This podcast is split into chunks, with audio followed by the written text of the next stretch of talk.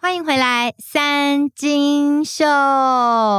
上周的三金秀跟大家在聊关于现在诈骗猖獗这件事。这个礼拜我们要继续的来聊诈骗。上礼拜跟大家聊的是关于投资型的诈骗，不过你知道现在因为时代不一样了，诈骗有各式各样。我今天想跟大家聊的是一种完全新型的诈骗手法，叫做网红文化的诈骗。好，很多人呢，应该就会想说，网红要怎么样诈骗呢？你们有没有发现，现在出现了很多你根本也不知道他是谁的网红？然后这些网红呢，可能会有在脸书上或是 IG 上的蓝勾勾认证，但是他长怎样，他的名字你可能也从来都不知道。不过他都会自称他是网红，然后这些网红。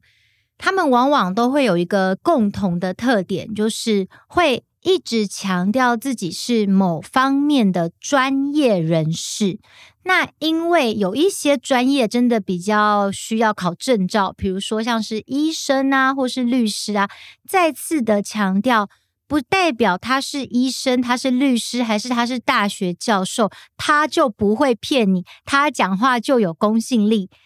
这件事情希望大家可以铭记在心，因为有非常多的诈骗都是专业人士用他们的身份在诈骗。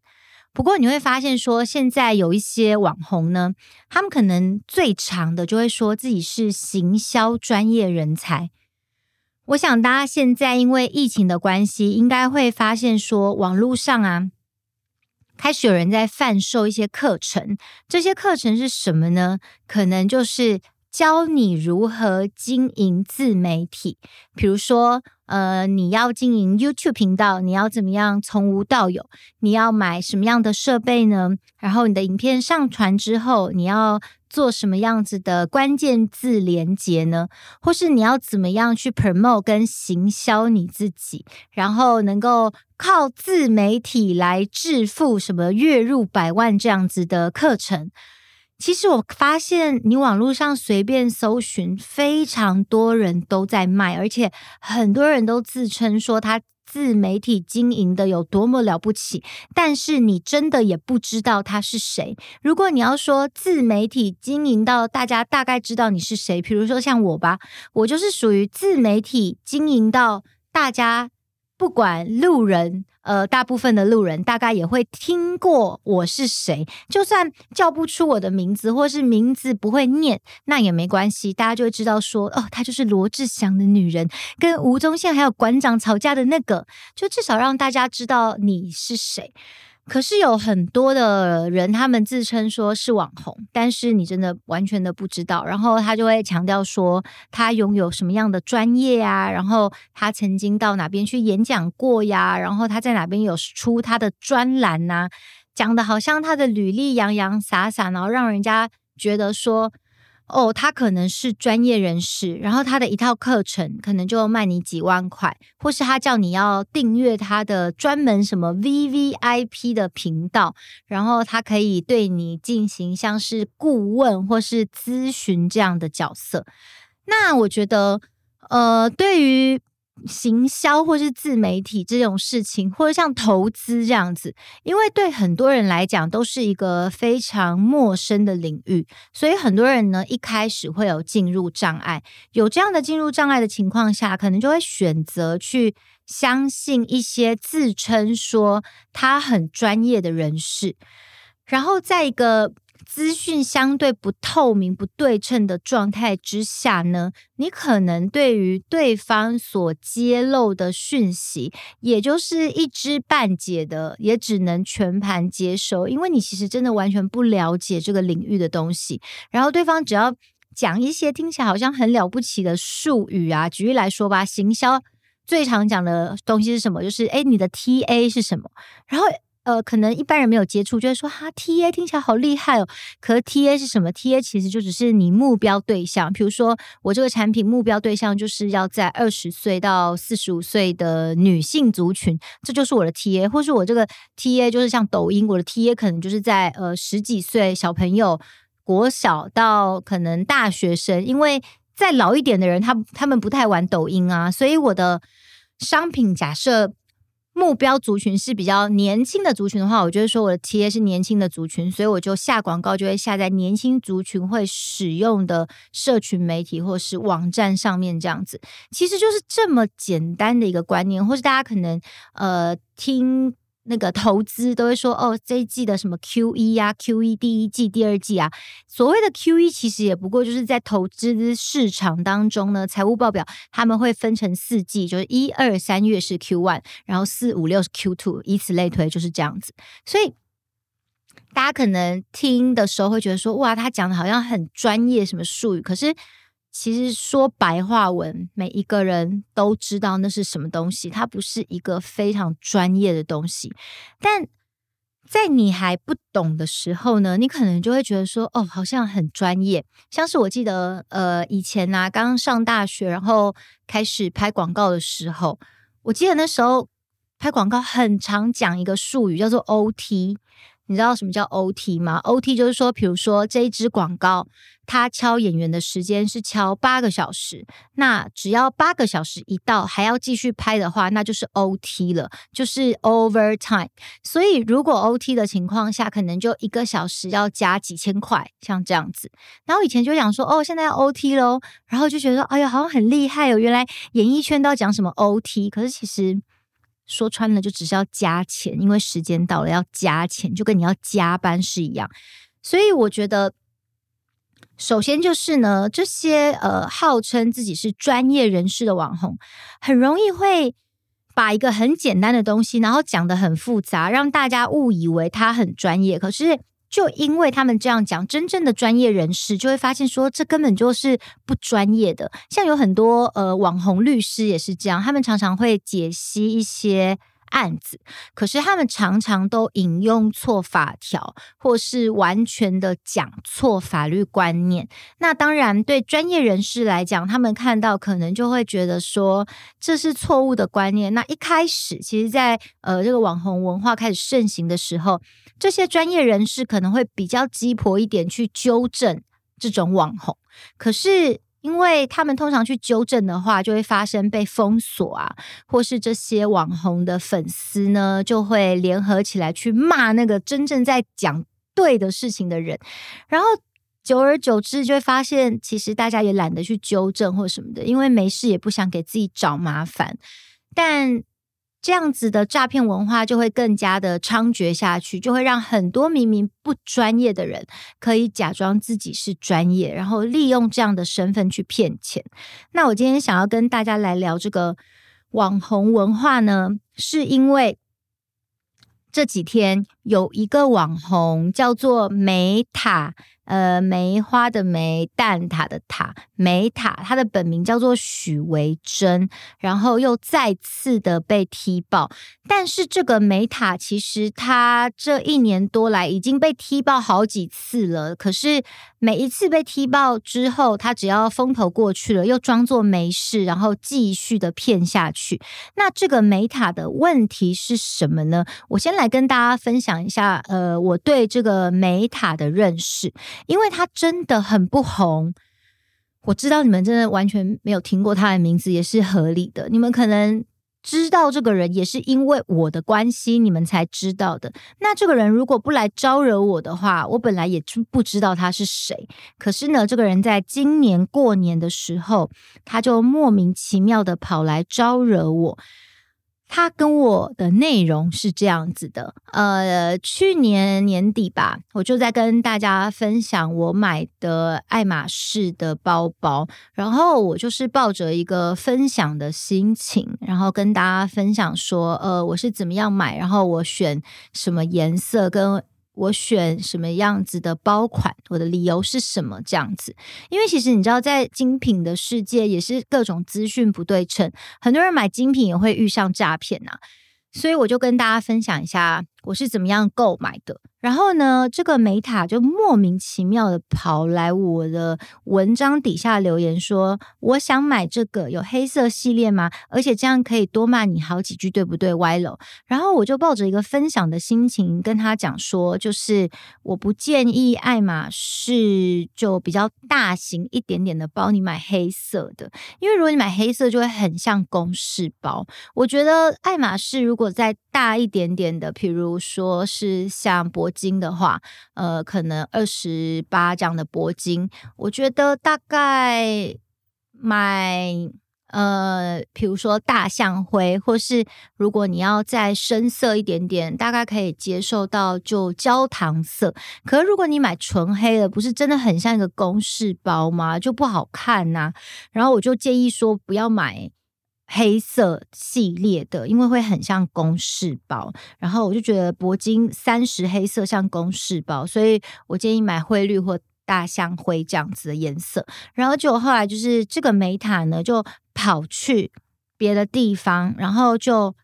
截图我跟他的这个留言的对话，然后他就说我实在不好意思跟他说爱马仕何必网购，也莫名被抢。可是我就是觉得。他就是一个完全不懂爱马仕的人，然后又呃随便的去曲解别人讲话的意思，因为我的意思真的很清楚，也没有要呛他，就是单纯的分享说，建议他可能不要买到黑色会比较好。然后再来就是爱马仕，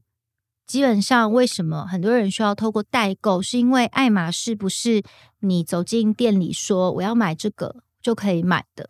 表示他完全的不懂精品的世界，就是爱马仕这个品牌呢，他是必须要买很多它的周边，比如说买它的烛台啊、盘子啊、丝巾啊什么的、口红啊，然后买到一定的金额以后呢，这个柜哥或柜姐可能就会带你进一个小房间，然后就会把一个已经包好的。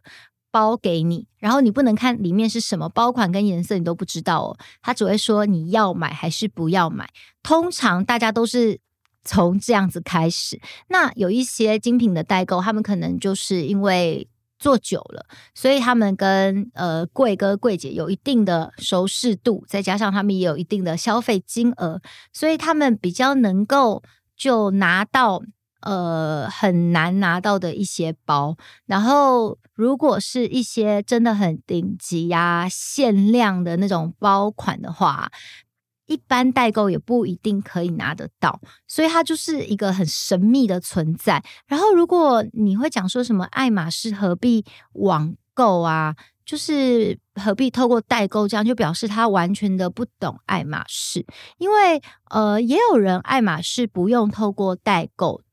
然后可以拿到他想要的包款，那就是他的年度消费的金额比那些代购还要高，就可能是每一款包他都有买，然后一年可能消费个几千万。或是上亿，也有人是这样，有人是连家里的沙发都是爱马仕哦。然后像这样的话，当然就是 VVIP，当然就呃，你消费那么多，你就大爷嘛。所以爱马仕就比较有可能，还不能说一定说你要买什么就买什么，只能说比较有可能特。书限量的包款会优先的通知你而已，也不代表你可以买得到，因为有可能别人消费比你还要多，这个就是一个业界的规矩。然后，所以这个梅塔他就留言这种，就很明显的表示他完全的不懂精品，而且应该说他是一个买不起精品的人，因为如果你买得起精品的人。这个业界的规矩，你应该都会非常的清楚，但他显然就是一个无知，然后而且还到处去说我呛他，可是我明明就没有，他就是完全的去曲解。然后如果你有看对话截图，就觉得我真的是一个很单纯在回答问题，然后他完全恶意要扭曲跟栽赃。然后呢，我就因为这个人很奇怪，就去看了一下他的页面，然后就发现他的自我介绍就说他是。呃，一本书叫做《利他存折》的作者，然后说他自媒体可以有百万的获利，就办讲座教你怎么致富。我跟大家讲，只要是教你怎么致富，要收费的人，通常都是有问题的人，不然他就是在做直销。怎么说呢？直销大会不是一大堆人都会上台说，你想开蓝宝坚尼吗？你要住豪宅吗？你知道你加入我们这个直销，你就可以月入百万，不是很多人这样讲吗？就像之前的那个三个木的那个东边的森林的这种直销，不就是这样子吗？那请问那些加入的人，他们月入百万了吗？他们住豪宅跟开蓝宝坚尼了吗？很显然是没有嘛。然后。其他会办讲座啊，或是出书啊，跟你说啊，怎么样致富的人啊，大家一定有看过什么如何存第一桶金、如何致富这种书吧？那如果看了之后，每一个人都可以月入百万的话，这世界上就没有穷穷人了，因为那就是发财秘籍了，不是吗？所以如果会跟你讲说哦，教你怎么致富的，通常要收钱就是在骗你嘛。不是吗？他如果都可以那么轻松赚钱的话，他为什么要把这个赚钱发财秘籍跟你讲？为什么要跟你分享？你觉得理由是什么？他就默默自己赚钱就好啦。像是很多人呢，都会问我说。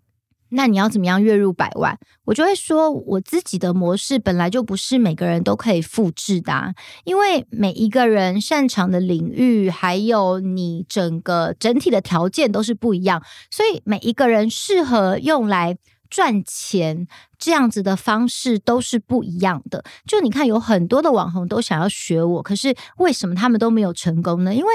通常。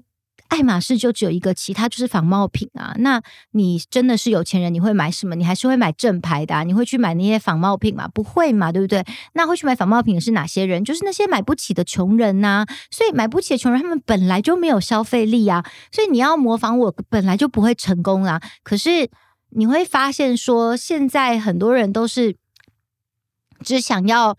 看到别人成功的案例，然后就去模仿别人。可是对我来说，我。现在站出来，我也不会跟你讲说，我现在要开讲座，然后教你如何自媒体月入百万或什么的。因为成功的模式本来就是不能够被复制的，就像郭台铭也就只有一个啊，台台积电也就只有一个台积电啊，难道每个企业都可以变成台积电，变成护国神山吗？所以每一个成功的个案，它。可能除了本身的实力以外，也有各种的机遇，还有因缘巧合，所以促成了这个结果。因此，它是不可能百分之百被复制的。所以我本身就是建议大家，如果看到有人这样跟你讲说，教你怎么样赚钱的话，请大家都要画一个 question mark，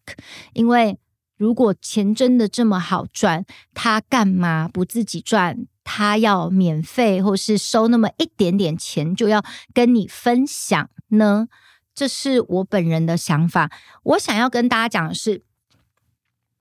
对于一个真正自媒体月入百万的网红，我本人来说，我想说的是，钱真的没有那么好赚，赚钱真的很辛苦，而且赚钱真的很难。钱没有那么容易赚。如果有人跟你说赚钱很容易的话，前提是他本身资本够厚，可以去砸。就像我现在有一定的资本，我如果去投资任何的基金、股票什么的，我是不用很担心短期大盘的涨跌，因为。这笔资金是我现在不需要急用的，我就是放着放着，只要这个公司是呃买一个稳健的公司，然后安全的，基本上不用操太多的心。那你想想看，如果今天你有一万块去砸，跟你今天有一千万，你今天有一亿去做这样的投资，你获利的趴数。就算都是一样的，但是获利的金额不一样啊。所以，如果有人跟你说：“哦，他靠投资怎么样可以赚？”那你要看他本金有多少去投啊。所以我在想，如果老是跟人家讲说赚钱很容易的人啊，我觉得真的是非常可恶的人，因为他就只是想赚你的钱，你让他赚钱变得很容易，你懂吗？为什么？因为用骗来的钱。最容易了。然后我个人觉得呢，这个梅塔呢，它最近被爆出来，主要是因为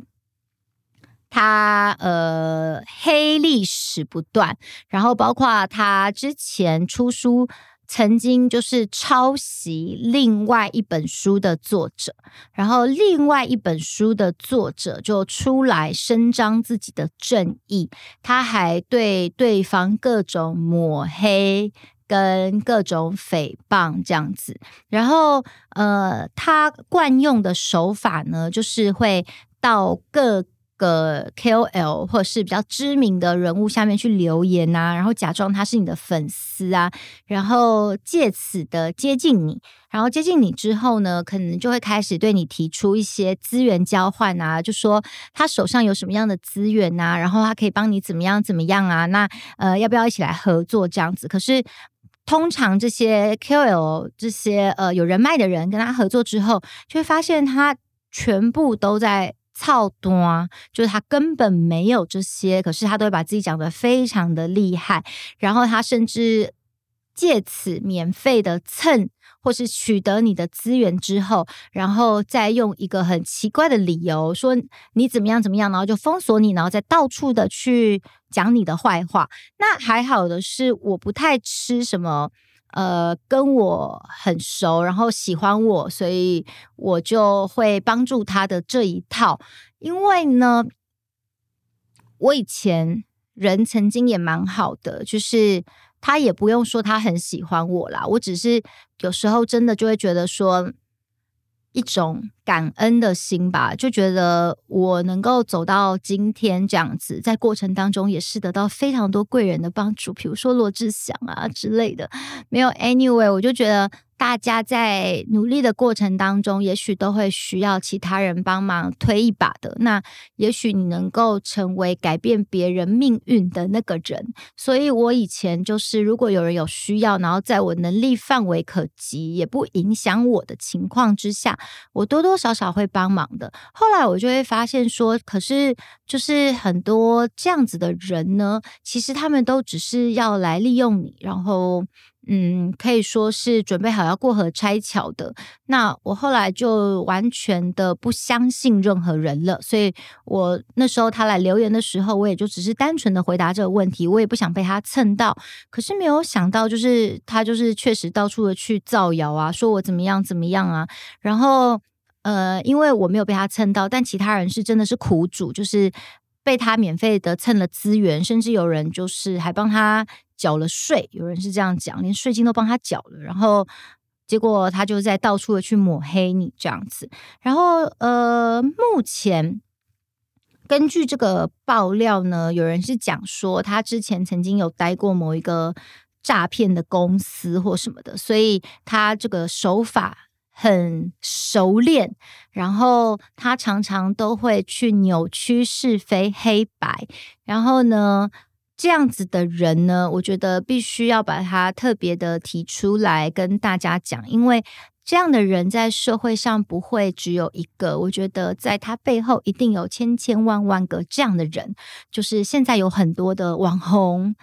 呃名人，可能都是这样子，比如说。明明是哈佛延伸大社区大学，说自己是哈哈哈哈佛这样子，或者是明明也不是什么伯克莱电机硕士，然后说自己是伯克莱电机硕士这种人，或者是说哦，明明呃根本也没有年收入有那么高，然后随便瞎扯说自己年收入多高，然后明明业配也没卖到那个钱，说自己的业配有卖到那样的钱。就是这些人，然后是明明也没捐那么多钱，然后整天说自己捐了多少多少多少，也看不到他的捐款收据是什么。就是很多人其实都是利用一种碰轰跟吹牛式的方式。在进行诈骗，因为数字都随便他讲，随便他开，他们料准了一般人很难也不会去查证，所以他就是随便讲，然后取得某些人的信任之后，再借此来牟利，所以这就是一种诈骗啊！大家，我不太明白的一件事情是，这几年来我不断的都在。跟大家讲说谁谁谁谁谁谁，我觉得这就是在诈骗。然后，可是每一次我在讲说这个人在诈骗的时候，我都会被骂，就是很多人就会说我是不是嫉妒他，怎么样怎么样，羡慕他，怎么什么的。然后后来证实他就是在骗的时候，这些人又装没事。可是呃，后来即使证实了，又会有出现一些新的诈骗，然后我又在讲这个新的诈骗的问题的时候，还会有人继续来骂，我就觉得人类是不是永远都学不会教训？就是他们明明的手法都是换汤不换药的，就是都是那个样子在骗的，可是呃。又换了一个人出来骗的时候，突然你们的人生都被 reset，好像都忘记过曾经有过这样子似曾相似的经验呢，好像被 reset 过一遍，然后又继续的被这样子的人骗。呃，我真的觉得诈骗这个问题非常非常的严重，因为现在疫情期间，大家可能都会对未来会有一个茫然跟一个。不确定的感觉，所以因为茫然跟不确定，你就会很容易的去相信。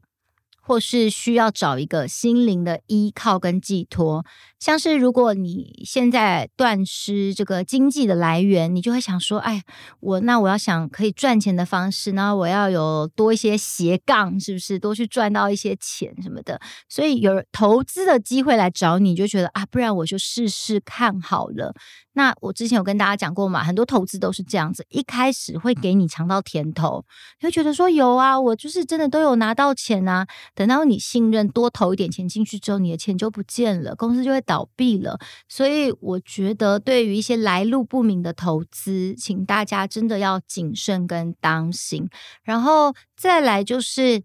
在现在这样的时间点呢，会有很多的宗教式的诈骗。呃，我最近因为在学女巫学，然后我因为有搜寻一些相关的资料，于是就会有一些广告开始跳出来。啊，我最近好常看到一个广告，就是什么西塔光的广告。然后西塔呢，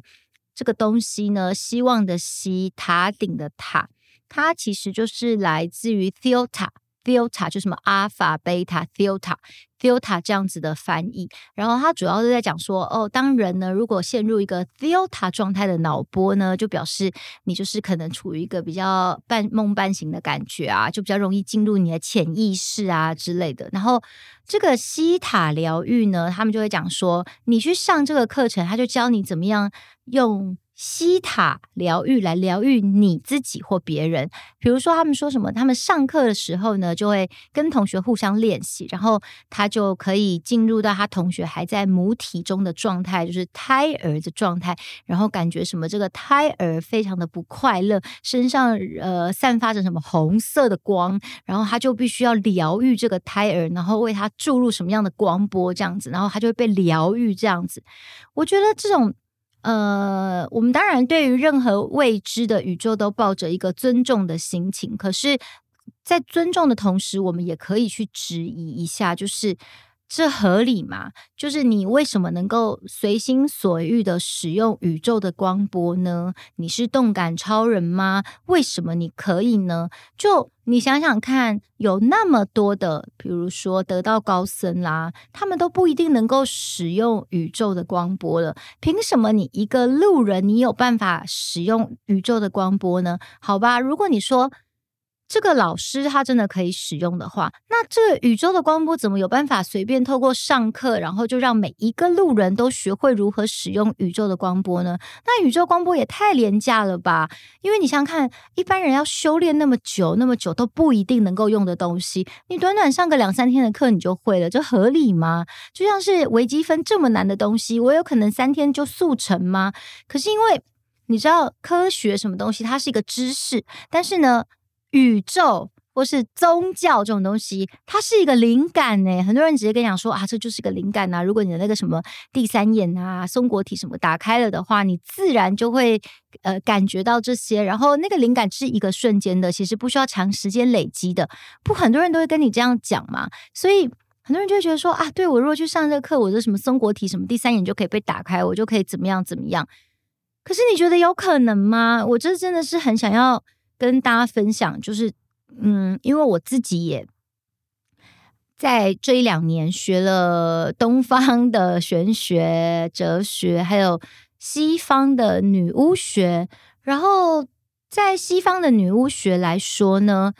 可能会去学习说如何召唤恶魔，这个是有的。然后，可是，在学习的过程当中，我觉得我的老师也教会我说要质疑，比如说大家每次讲到召唤恶魔，都会想到什么所罗门七十二魔神。那我们因为很多漫画电影看太多了，我们就觉得哦，所罗门七十二魔神，然后每个魔神手上就会带领着多少军队这样子。可是我们可能就这样粗浅的认识，对于一般人来说，但你如果真的去看所罗门的七十二魔神，你会觉得一个很不合理的地方，就是他们很多魔神的能力值都是重复的。就觉得说，刚上一个魔神能力值不是也是这样嘛？里面大概可能重复的能力值大概达到三分之一以上吧，就是重复的。然后，而且呃，所谓所罗门的七十二魔神的他们的符印啊，就是画的非常的中二，然后很很复杂，而且也没有任何的体系跟概念。所以我觉得，其实，在你去质疑的过程当中，都会觉得所罗门七十二魔神里面有很多魔神应该都是。被编造出来的魔神，呃，我相信有恶魔的存在，所以你认真的去研究，你就会发现，只有几个大家比较常听到的恶魔，他们的福音啊，还有他们的故事都比较的合理，就是他们都会有。至少有个故事，有他的身世背景。所罗门的七十二魔神啊，很多的魔神，你就说，那他为什么会成为魔神呢？那他的背景是什么呢？你知道吗？你至少，比如说，你说嫦娥，他至少也要曾经是后羿的老婆，他有一段他的故事，然后他飞上月球，你要有一个背景吧？但那些魔神都不知道哪里来的，反正他们就莫名其妙出现了。所以，当你去学习的时候，我觉得很多时候你会误信很多知识，都是因为来自你的无知跟一知半解。可是当你去深入研究之后，你就会发现说，呃，别人告诉你的事情好像都是需要被质疑跟需要被验证的。就是我们尊重，可是他没有办法说服我。那当这个理论跟学说是没有办法说服我的时候，我就会选择对他就是怀疑的。然后，因为我也试图的召唤看看所罗门，那真的就是。完全的没有任何感应，可是呃，很多人在跟你讲说他有感应啊，你们应该也会跟我一样，一开始就会觉得说所谓的感应是怎样？大家都说呃，你会感觉你眼前出现了一道白光啊，什么你被白光给包围啊，然后可能会有人会幻想说会看到天使这样哈利路亚，然后什么降临啊，天使要跟你讲话啊什么的。可是我真的学习之后，我觉得会跟你这样讲的人，其实大部分都是骗子，你知道吗？因为其实。感应这种东西呢，你不除非你是那种天生下来呃阴阳眼这样的人，不然的话呢，通常啦，你的感应呢绝对不会是什么一道光啊，或是天使来跟你讲话，都不会是。我觉得我自己就练习了很多次，然后我都觉得我是不是没有感应？就我也没看到光啊，也没看到什么啊，然后也没有看到什么奇怪的黑影啊，什么都没有这样子。但我在最近的一次开始知道什么叫感应，是我在学通灵，就是呃，跟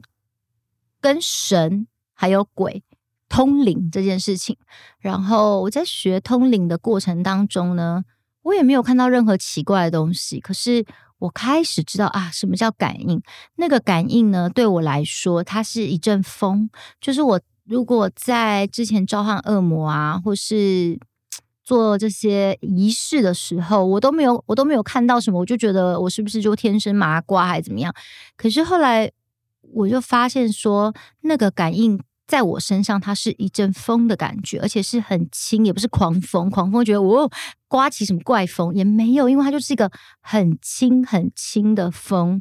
吹过的感觉。但之前呢，你都会觉得说，会不会是因为点了蜡烛，所以有什么热对流之类的，所以就会形成风，或是说，可能我窗户开着，所以形成了风这样子，你就会用各种你认为的科学的。知识去解释它，因为它并不是一个非常具体而且明确的东西。但是，呃，我上礼拜在练习通灵的时候，我就发现说，哦，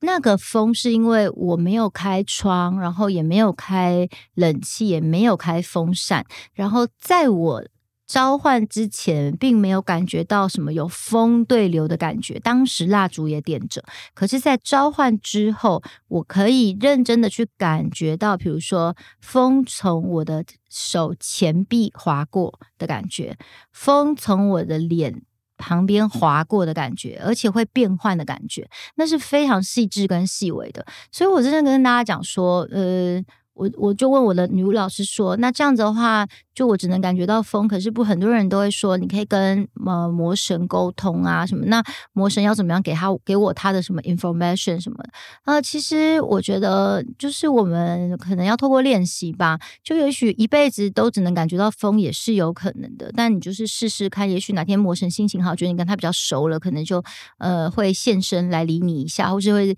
在脑内给你一个讯息之类的。但我的女巫老师是跟我讲说呢，通常比较容易能够召唤到，不管是恶魔，或是其实你们恶魔也没那么容易召唤啦。天使当然更不用说了，就是天使整天在被别人召唤，他们忙死了。那恶魔就是比较任性的存在嘛，他就是你叫他来，他就来干嘛，是吧？所以我老师是讲说呢，就是通常你也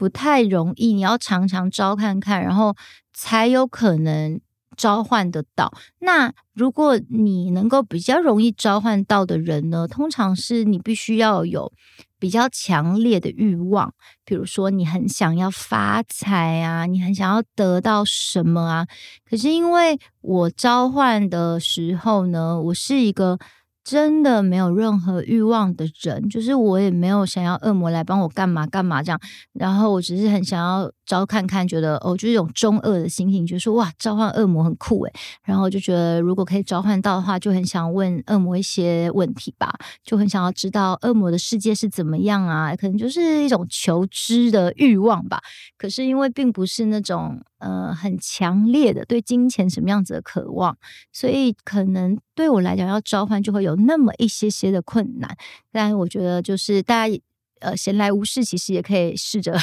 招 召唤看看，呃，恶魔或是 anyway 天使之类。但我只是要说，你召唤过之后，你就会感觉到哪有那么容易呀？所以。市面上台面上跟你讲说什么，他可以听到天使讲话，他可以用光啊什么直接呃治愈你啊，然后你没有桃花，他就直接帮你种桃花树啊这种的，我觉得大家真的 anyway 听听就好，就是我们绝对尊重各种宗教的存在，对未知的领域，我们是戒慎与恐惧的。可是，请你拿出你理性的脑袋思考看看，很多事情真的说服不了你呀。OK，谢谢大家。今天三金秀比较漫长，还是希望大家就是在听了三金秀之后，能够嗯比较有机会远离诈骗。谢谢大家，三金秀，我们下集见喽，拜拜。